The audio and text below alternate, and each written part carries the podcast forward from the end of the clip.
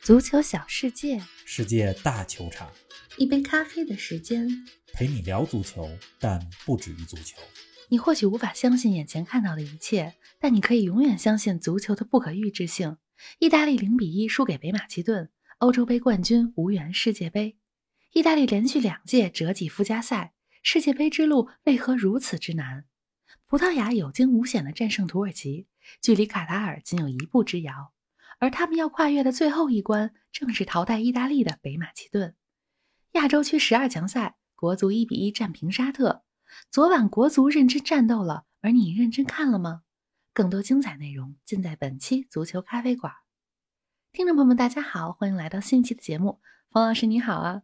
意大利被北马其顿淘汰，你这缓过神儿了吗？ 林子好，啊听众朋友们，大家好。嗯我自认为看球看过的大场面经历过不少，但今天啊，真还没缓过神儿来。真 是在一片惊慌失措当中，咱们到了录节目的时间。是的，正当我们都在期待葡萄牙和意大利的附加赛决赛大战的时候，意大利嗯倒在了北马其顿这一关上。是啊，正当意大利久攻不下，我们都在想加时赛该怎么打的时候得，比赛伤停补时阶段，特拉伊科夫斯基的远射破门让意大利被绝杀了。平了，意大利和北马其顿全场比赛的控球率百分之七十对百分之三十，嗯射门比三十二比四，角球好像是十六比零。一个是欧洲杯的冠军，世界排名第六；是啊，一个是曾经的鱼腩球队，但这几年来不断的提升，现在世界排名第六十七。比赛呢又是在意大利的主场，而最终获胜的是北马其顿。是啊，这个名字在我们节目里已经不是第一次出现了。没错，这场球呢，让我更加坚信了，我们可以永远支持一支球队，但可能无法永远相信一支球队。是的，唯一可以让我们永远相信的就是足球的魅力。是啊，比赛之后啊，北马其顿的欢呼和意大利的哭泣形成了鲜明的对比。但毕竟足球不相信眼泪，漂亮的数据也代替不了中场哨响之后的结果。咱们真是为意大利惋惜，但也为北马其顿鼓掌吧。北马其顿这场球啊，我觉得是有计划带引号的有预谋的胜利。真是他，们的战术打法非常的得当，嗯比赛越往后，意大利就越急躁。嗯，北马其顿这个国家呀，二零二零年打进了欧洲杯的决赛圈，是的，二零二一年参加了欧洲杯，虽然三场比赛都输了，但是赢得了尊重没。错而且在二零二一年去年的世界杯预选赛当中啊，客场还战胜过德国。啊，是的，他们小组排名第二，才进到了附加赛当中嗯。今天又客场战胜了意大利，我觉得掌声必须送给这样一个南欧的小国北马其顿。真的是值得。嗯，今天的意大利啊，既是输给了北马其顿，更是输给了自己。意大利没有抓住一次又一次的机会，在比赛当中踢得越来越急躁。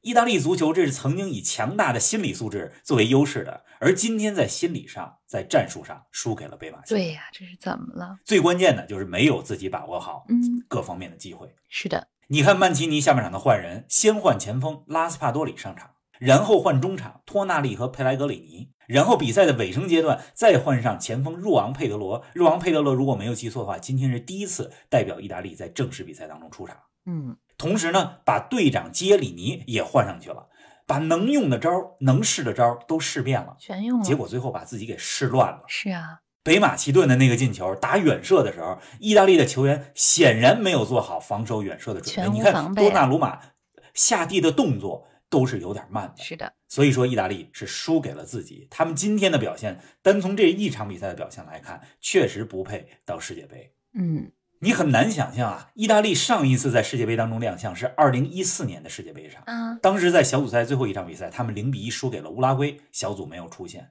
而意大利的上一次在世界杯当中取胜是二零一四年世界杯当中小组赛第一场二比一战胜英格兰，上一个进球是巴洛特利在那场比赛当中打进的。而上一次意大利在世界杯当中小组出现是远在二零零六年，那次他们世界杯夺冠了，太遥远了。连续二零一零和二零一四世界杯小组赛没有出现，连续错过了二零一八和二零二二世界杯。嗯，这就意味着意大利最早出现在世界杯的决赛前，要在二零二六年，哎，而那个时候距离他们上次世界杯的出场将时隔整整十二年。哎呀，真是哎！如果说四年前无缘俄罗斯世界杯啊，是因为那时候的意大利正处于低谷，处于更新换代的时候；但四年之后的今天，意大利可是欧洲杯冠军啊！从人员配置到战术打法，应该说都比较成型了。方老师，你觉得今天意大利出局最大的原因是什么呢？意大利这一届没进世界杯啊，我觉得归根到底在于他的战术打法有些过于单一了。是啊，曼奇尼这套四三三的打法，之前咱们节目里边介绍过很多次，嗯尤其是欧洲杯期间，当时呢是说意大利这套战术进攻的时候变成二三五，左后卫斯皮纳佐拉压上去，但是斯皮纳佐拉在欧洲杯淘汰赛当中受伤之后，对意大利的这套战术影响很大。是啊，总之，在欧洲杯上，意大利的这套战术一招先吃遍天，尤其是小组赛阶段，让人耳目一新。对呀原来意大利足球可以踢得这么漂亮，但其实，在欧洲杯的淘汰赛阶段，意大利就已经暴露了打法过于单一的问没题。有新招啊。越到后边的淘汰赛，嗯，这个战术就越被对手研究透了。啊是，的，意大利呢也开始改变自己的打法，某些比赛改回到传统的防守方式，比如欧洲杯半决赛打西班牙的下半场尤为明显。但毕竟欧洲杯时间短啊，对呀、意大利这一套战术可以打一届杯赛，但放到长线儿，这个战术一旦被对手研究透了，你没有变化，那就吃亏了。肯定的，嗯人家就蹲在自己的半场防守，你就打不进去。没辙了。世界杯预选赛的小组赛当中，意大利已经暴露了打法单一的问题，门前缺乏终结能力的问题也有。嗯，比如最后一场打北爱尔兰零比零那场，对吧？就没进球。所以曼奇尼最近的集训才召集各种类型的前锋啊，比如说巴洛特利、入昂佩德罗，这都被召进过来是了。的当然，巴洛特利最后没有入选嗯这届淘汰赛的大名单。但今天这场球，我觉得曼奇尼啊，他给入昂佩德罗的时间有点短了。如果早点儿上一个冲击力比较强的前锋，或许能够早进球，这比赛不至于到最后尾声阶段零比零，然后被绝杀。嗯，当然了，曼奇尼为什么最后阶段才换上洛昂佩德罗呢？因为他觉得有加时有赛加，时赛但北马其顿的那脚远射，连加时赛都没有给意大利机会。终结了。是啊，说的太对了。回头来看啊，咱们说句马后炮的话，曼奇尼还真不如直接用下索路的三个前锋呢，三个人之间配合也默契。这话咱们之前说过呀。是啊，斯卡马卡、拉斯帕多里和贝拉尔迪、萨索洛三人组，之前咱们做萨索洛特别节目的时候也说过。是的，但曼奇尼啊，我可以理解他有自己的考虑，毕竟因西涅在欧洲杯上表现太出色了。毕竟因莫比莱是意甲的射手王，所以今天前面的三个人，因莫比莱、因西涅还有贝拉尔迪，这是欧洲杯时候的配置，对吧？今天这场球呢，从战术上来看，意大利的中前场控球虽然很多，但球员之间，尤其是前锋之间配合非常的不默契。是所以确实还不如用萨索洛的三人组，三个人之间配合还默契，来自于同一个俱乐部，而且今年的进攻效率很高。是的，那么这是从战术上来讲，从心态上来看啊，我觉得意大利全队和曼奇尼也有点轻敌。嗯，没想到，大家打这场比赛的时候，脑子里想的都是，哎，我下一场和葡萄牙怎么打决战？对呀、而到了下半场还是零比零，北马其顿越来越有信心，意大利自己越来越急，这个时候意大利才缓过神儿才来，反应过觉来，得这比赛有可能进加时。是的，你这时候再紧张起来已经晚了，对呀、最后连加时也没有了。意大利足球这接下来怎么办呢？曼奇尼会下课吗？足球世界里边啊，我觉得咱们有些听众在留言里边说的很对，经常说到一点呢，就是说成功和起伏都是有周期性的。是的意大利也是这样，意大利能夺欧洲杯的冠军，去年也很出乎人的意料，对吧？嗯曼奇尼的这套战术欧洲杯成功了，但想用同样的方式再成功太难了。是的，我觉得曼奇尼啊，他不会下课，至少意大利足协应该不会让他下课，毕竟他有欧洲杯冠军在那儿撑着。也是，而且现在确实没有比他更好的人选。但曼奇尼自己经历了这个悲剧之后，是否还愿意继续担任意大利国家队主教练？我觉得这是他个人选择的一个得问题。想想了。嗯，，总之啊，我觉得对于意大利来讲，现在还没有时间马上去想后边的事儿。今天的阵 痛这劲儿还没得好过好呢消化一阵儿。是的。您正在收听的是《足球咖啡馆》，一杯咖啡的时间陪你聊足球，但不止于足球。欢迎您在各大音频平台关注我们的节目，同时关注我们的足球评论公众号“足球咖啡馆播客 ”（Football Cafe） 和我们的微博“足球咖啡馆”，让我们一起聊球、看球、追球。哎，咱们再来说说另一场备受瞩目的附加赛半决赛吧。葡萄牙三比一战胜土耳其，赢球过程也很惊险啊！要不是土耳其的伊尔马兹把点球射失，这场比赛很可能就进加时赛了。是的，比分还是二比一的时候，比赛第八十五分钟，土耳其获得了点球。是的犯规的是丰特，这是伊尔马兹在里尔的队友。但罚点球的时候呢，在点球方面一直值得信赖的伊尔马兹把球给踢飞了，如果进了就二比二，很有可能进加时。是的，这点球没进，土耳其最后阶段大举进攻，最后阶段葡萄牙又打了一个，马特乌斯努内斯把比分定格在了三比一。最后呢是葡萄牙进军了决赛，对阵北马其顿。有点悬。嗯昨天啊，赛前也说了，嗯咱们在 B 站还有咱们在各个的视频平台的视频号上也发了一段小视频。是的，我当时说啊，葡萄牙要想赢球，做好两点非常重要，一个是边路的防守，还有一个是前锋的把握机会。没错，说边路防守是一个大问题，呃是因为葡萄牙面对三中卫、五后卫球队的时候经常吃亏。嗯例如欧洲杯上二比四对德国那一场，两个边路被戈森斯和基米希就打爆了。是的，那么今天呢，土耳其肯定也是研究了葡萄牙这个战术，对呀、你看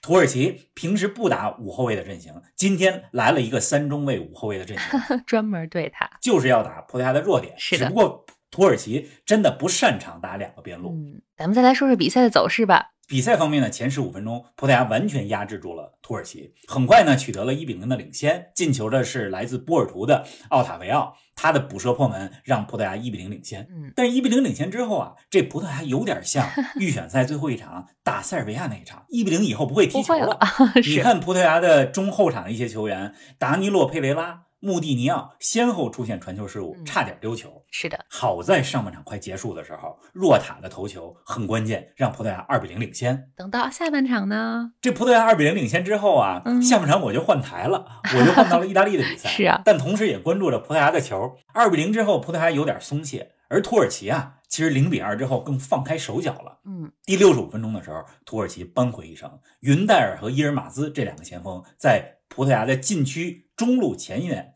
做出了中路的配合，葡萄牙的中路防守出了问题，丰特和达尼洛。佩雷拉这两个人不太稳，嗯当然了，现在的葡萄牙也是因为中后卫有伤病，鲁本迪亚兹打不了，佩佩也是的打不了，所以丰特才和达尼洛佩雷拉来搭。那么之后呢，丰特又送了点球，那个球明显他的下脚动作有点鲁猛，而且动作慢嗯了，给了土耳其一个点球。但是土耳其呢没有把握住，葡萄牙可以说就是你说的那句话，有惊无险的进了附加赛的决赛。对呀、而且今天啊，特别值得一说的是，葡萄牙进球的奥塔维奥和马特乌斯努内斯这两个球员，都是之前代表国家队出场机会不多的球员，这倒是一个亮点。确实是这样。哎，北马其顿有可能再爆冷战胜葡萄牙吗？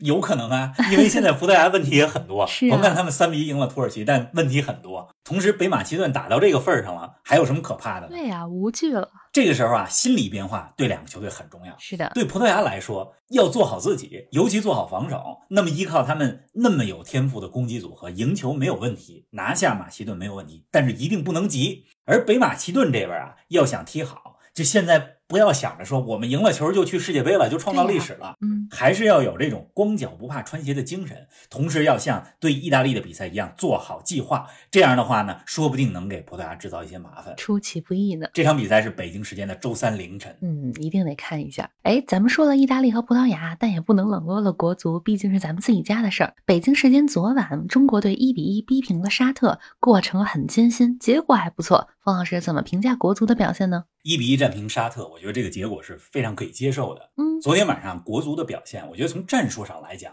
五四幺李霄鹏排出来这个阵型是比较成功的。嗯，咱们就是得这么打，打防守反击，先是稳固防守，把篱笆扎紧，才有可能和沙特打平。这是战术上。嗯，那从斗志上来讲，我觉得队员们昨天这场球确实是在拼。您看，他们有可能在比赛的某些片段踢得不好，嗯场面上很难看，但那是球员能力问题。是那我觉得从斗志方面来讲，队员们确实在拼。还是可以的。这场比赛啊，是一场无关紧要的比赛，嗯，但是这一分啊和拿到这一分的过程，保留住了中国足球的火种，至少没有再给那些不看球、不关心球、只会嘲讽中国足球的人更多嘲讽的借口。确实是这是昨天这场平局最大的意义。嗯，我不知道有多少球迷看了这场球啊，因为在比赛之前我刷了一下朋友嗯圈，我看有人说说你踢你的，我睡我的，这是咱们有些这个中国确实球迷是的 态度对待这场球。当然了，我也可以理解，因为这场球之前国足已经没有了出现的希望对，啊呀、啊而沙特那边呢，因为昨天日本赢了澳大利亚，所以沙特在跟中国踢比赛之前，人家也已经提前出现了，是的所以确实是一场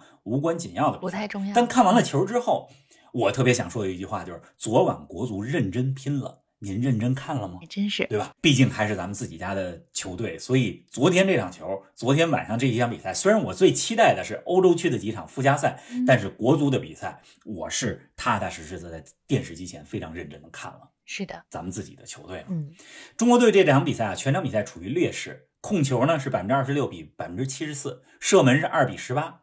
但这就是我们的真真实实实力写照是，的我们也只能这么踢嗯，只有稳固防守，像刚才说的，才能有可能拿一分儿。中国队的失球啊，来自于上半场尾声阶段注意力不集中，嗯一个角球的前点后蹭沙特的破门。但是下半场啊，我觉得我们的防守在大部分时间里做的还可以，还不是错，啊保持住了一球的劣势嗯，才有了后边的意外事件的发生。那个意外事件就是中国队攻到了沙特的禁区，那么沙特的一个手球给了咱们一个点球，是的朱晨杰把点球罚进。抓住了机会当，时我说啊，就是说天上没有掉馅儿饼，嗯但是天上呢掉下了一个点球。是的但是机会永远是给有准备的人。我觉得支持中国队吧，因为不支持我们也没有别的办法，更好的办法来帮助中国足球。没错因，为现在踢球的这些球员，就是我们能够选出来的最好球员了。对呀，我们能帮助中国足球的方式，一是好好看球，认真看球；二是鼓励周围的孩子们、年轻人们去走到球场上踢球。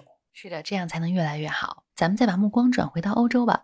北京时间今天凌晨啊，晋级附加赛决赛的除了葡萄牙和北马其顿以外，还有瑞典和威尔士。其中，瑞典通过加时一比零战胜了捷克，而威尔士二比一战胜了奥地利。大圣贝尔梅开二度，贝尔甭管在俱乐部出场时间有多少，一到了威尔士就来劲儿了。大家有时间一定得看看贝尔的那两个进球，嗯一个是直接任意球破门，一个是禁区里边的一个劲射，非常的精彩是。的，去年十一月到现在，就像刚才玲子说的，嗯，贝尔在俱乐部没有多少出场时没间。错我算了一下，贝尔从十一月在皇马出场到现在，这个俱乐部出场大概是七十 七分钟，但是这并不影响人家在威尔士国家队是表现的。这贝尔和拉姆塞都是这样，好像就是为威尔士而生一样。嗯确实也是威尔士人，对吧？到了国家队的比赛自己，依然是核心。是的，对，威尔士呢赢了奥地利，瑞典呢赢了捷克。这样的话，欧洲区的对阵就基本都出来了。是的，葡萄牙对北马其顿决出来一个世界杯的名额，嗯，波兰对瑞典